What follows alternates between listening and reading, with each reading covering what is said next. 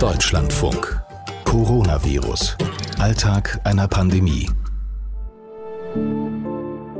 Ich bin Katrin Heise. Hallo zur 32. Folge unseres Podcasts. Viele, viele Wochen begleitet uns dieses Coronavirus jetzt.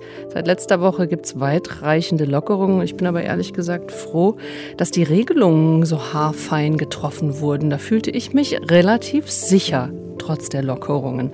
Und dann heute Vormittag spreche ich mit denen, die wir hier begleiten.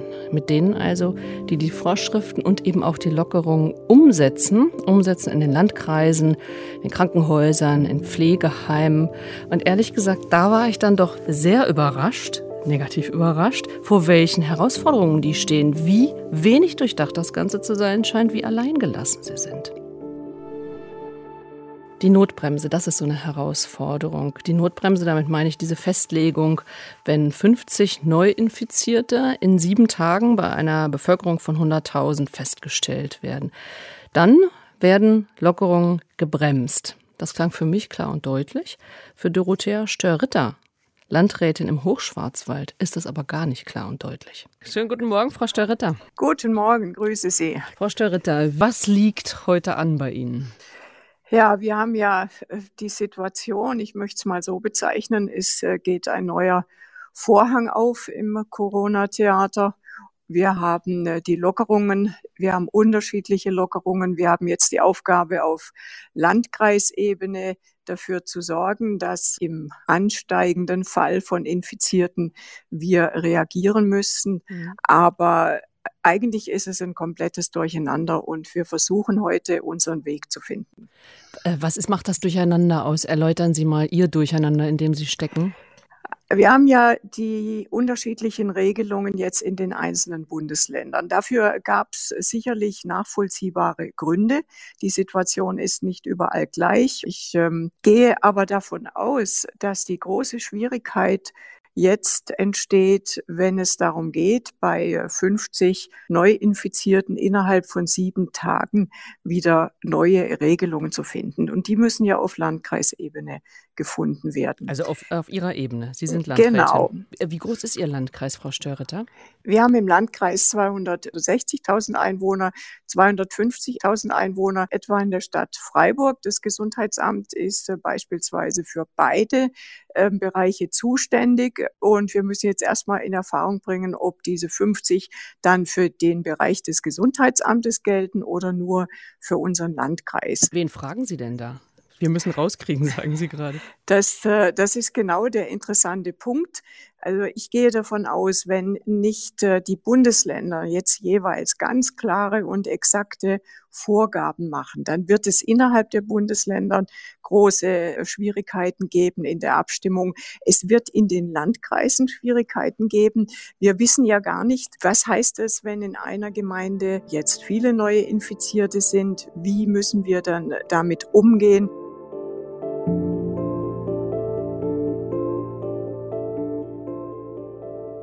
Ich bin sicher, wir würden natürlich Lösungen finden. Wir sind es gewohnt, dass wir umsetzen müssen. Und das letzte Glied in der Umsetzungskette aller staatlichen Aufgaben sind. Aber wir müssen dann natürlich schon wissen, was und wie. Mhm. Wir können nicht hingehen und eine Gemeinde anders behandeln als die andere. Das wird sicherlich Protest geben, das wird auf Unverständnis stoßen.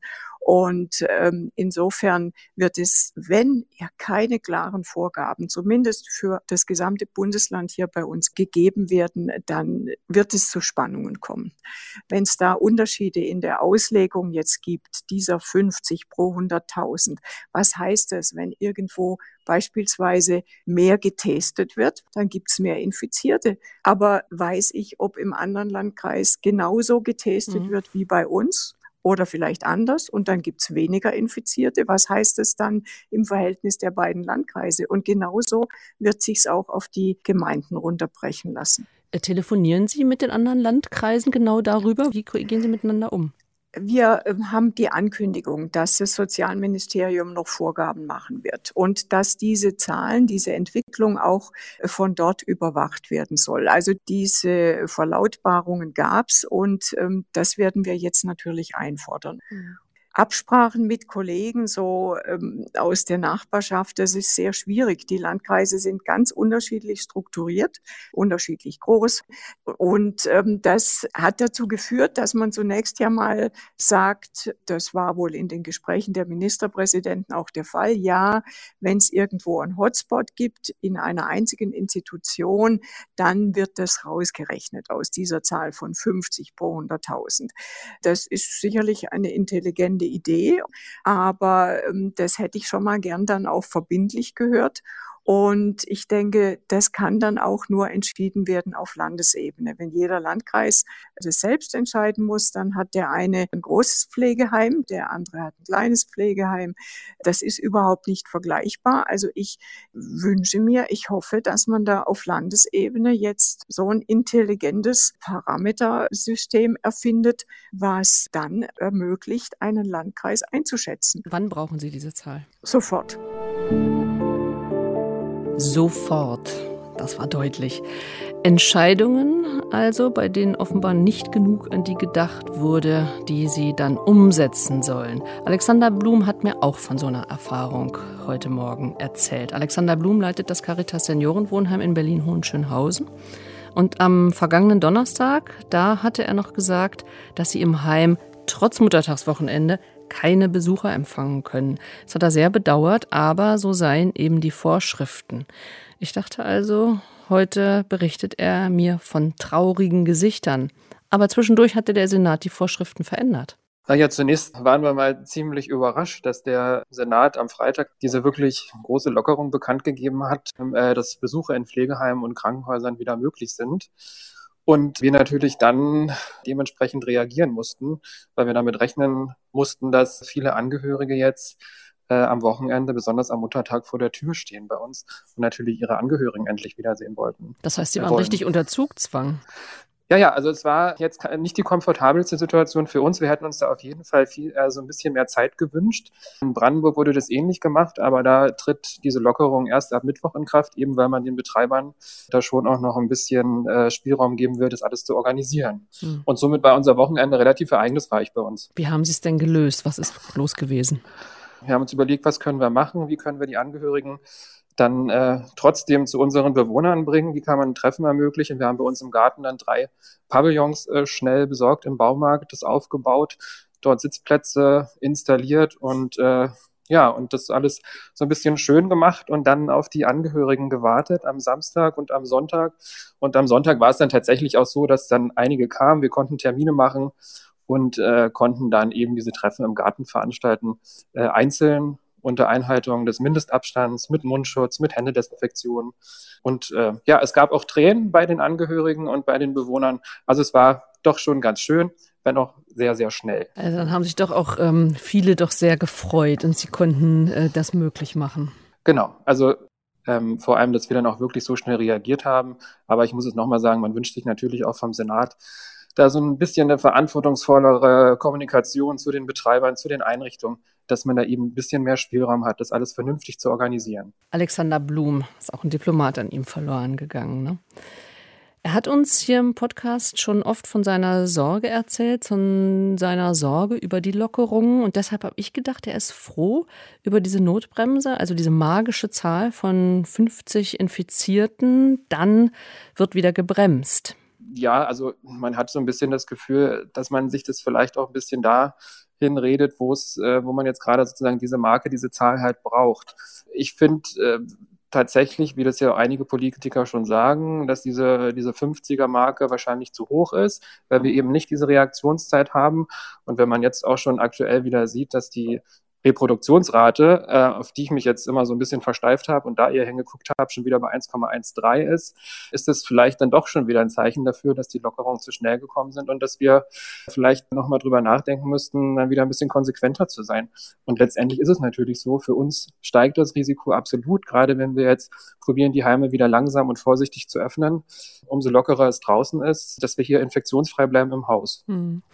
Sie haben jetzt die verschiedenen Zahlen ins Feld geführt. Das ist ja alles mhm. unglaublich kompliziert. Wenn so eine ähm, Sache beschlossen wird wie 50 Infizierte auf 100.000 und diese ganzen Sachen, ähm, wer erklärt in Ihrem Haus, welche Konsequenzen man da eigentlich draus zu ziehen hat? Zunächst ist es eigentlich immer bei uns, bei uns so, dass wir schon erstmal auf Leitungsebene, also mit unserem Qualitätsmanagement, mit der Geschäftsführung, jetzt ja auch aktuell in Telefonkonferenzen ähm, dann die Sachen besprechen und dann unsere Maßnahmen daraus ableiten. Und wir haben ja auch ein Besuchskonzept. Zumindest sind wir jetzt in der finalen Phase und können das eigentlich bald verabschieden. Ähm, nun kam uns der Senat am Freitag dazwischen, sodass wir das jetzt nochmal neu besprechen müssen. Und äh, da wird natürlich, fließt natürlich auch sowas ein. Und wir haben halt eben auch eine eingebaute Notbremse, dass wenn wir sagen, es, äh, die Situation draußen hat sich verändert, dann äh, können wir eben bei uns nicht noch lockerer werden. Ich habe es ja bisher immer gesagt, bei uns lebt die Risikogruppe und ich kann jetzt auch noch für unsere Angehörigen sprechen, auch von den anderen Caritas-Einrichtungen, dass die tatsächlich ähm, sehr verständnisvoll sind und wir wenig äh, schwierige Diskussionen bisher hatten. Hatten wir natürlich auch, das muss man auch dazu sagen, aber das gehört ja mit dazu. Das ist immer so, äh, wenn solche Sachen, äh, solche einschneidenden Erlebnisse stattfinden. Aber bisher sind wir da wirklich auf Verständnis gestoßen, dass ich da denke, das kann man auch gut weiter so argumentieren.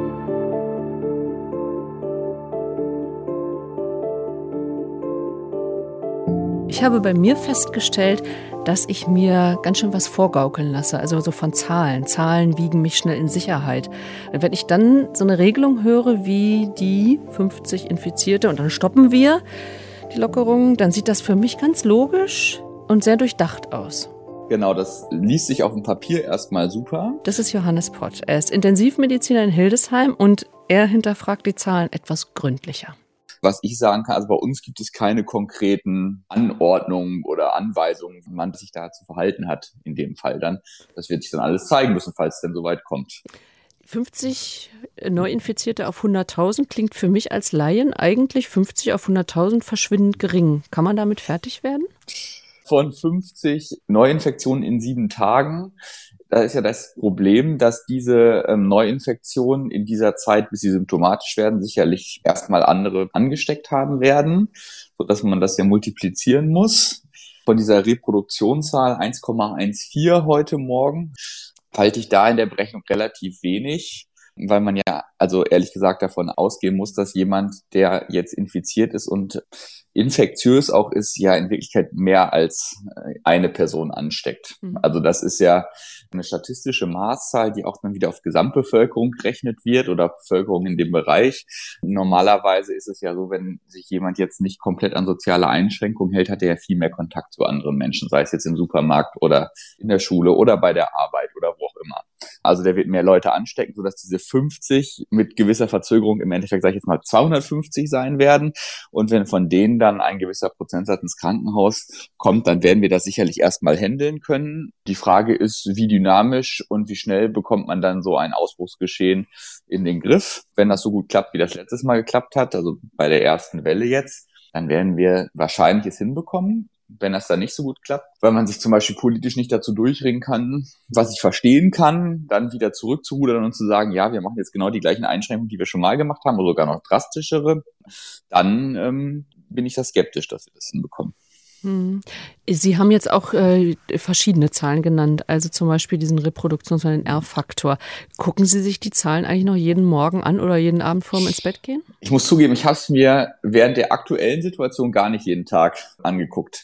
Da war ich so ein bisschen Leben in der Lage, nennt man das ja in der Notfall- und Intensivmedizin. Da habe ich halt, wenn ich auf die Station gekommen bin, geguckt, wie viele Patienten sind denn da und habe dann geschaut, während meiner Schicht, wie viele kommen denn oder kommt vielleicht sogar gar keiner. Jetzt ist es so, dadurch, dass die Lage relativ entspannt ist und ja auch alles gelockert wird, schaue ich mir schon, muss ich zugeben, jeden Tag die Zahlen an und beobachte das mit Sorge. Ich habe damit gerechnet, dass es steigen wird. Das ist ja die logische Folge der Lockerung. Damit hat ja jeder gerechnet, glaube ich, bis auf den einen oder anderen Verschwörungstheoretiker. Aber das ist doch so schnell, so stark, also wieder über diese magische Grenze von 1,0 gestiegen ist, das hat mich jetzt doch ein bisschen überrascht, muss ich zugeben. Also, dass inzwischen wieder ein Infizierter mehr als eine andere Person ansteckt. Genau. Hm. Ähm, wobei ich in den letzten Tagen und jetzt auch am Wochenende gesehen habe, dass wir doch wieder insgesamt mit steigenden steigenden Patientenzahlen konfrontiert werden, zumindest mit mehr Verdachtsfällen. Das wundert mich ein bisschen. Also wir haben zurzeit mehr Verdachtsfälle als wir in der akuten Krisensituation hatten. Mhm. Ich hatte ja immer schon gesagt, die Leute gehen nicht in die Notaufnahmen, weil sie alle Angst hatten. Jetzt ist alles gelockert. Das heißt, es ist so ein bisschen so, man kann sich ja wieder normal verhalten. Und das merkt man natürlich auch im Krankenhaus. Die Leute kommen wieder eher ins Krankenhaus mit allem Möglichen. Und dazu gehören natürlich auch dann irgendwelche Symptome wie Fieber, Husten, Schnupfen, die wir dann primär als Verdachtsfälle einstufen und die wir dann natürlich erstmal ausschließen müssen, was natürlich dazu führt, dass wir insgesamt auf unserer Normalstation, also nicht auf der Intensivstation, auf unserer normalen Isolationsstation steigende Patientenzahlen haben, also Verdachtsfälle. Und irgendwie auch ganz schön verwirrend, oder?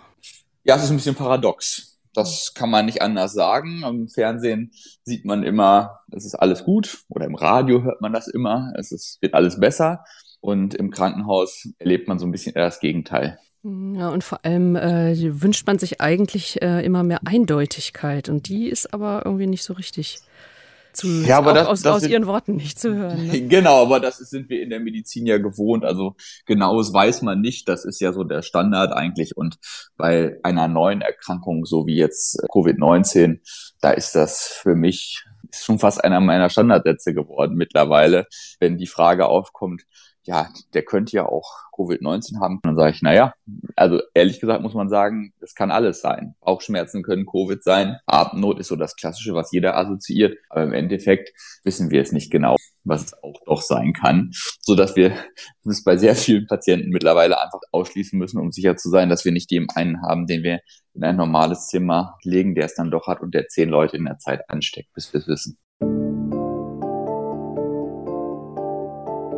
Was heute wieder ganz deutlich geworden ist, mit locker haben diese Lockerungen nichts zu tun. Ich habe sogar das Gefühl, dass diese Zahlenspiele ein Chaos heraufbeschwören, das eigentlich ziemlich gefährlich ist. Jedenfalls von denen, mit denen wir reden, als gefährlich wahrgenommen wird. In unserem Podcast Coronavirus, Alltag einer Pandemie, lassen wir diese Menschen zu Wort kommen. Alle Folgen gibt es bei Spotify oder bei iTunes oder in unserer kostenlosen App der DLF Audiothek. Ich bin Katrin Heise. Tschüss.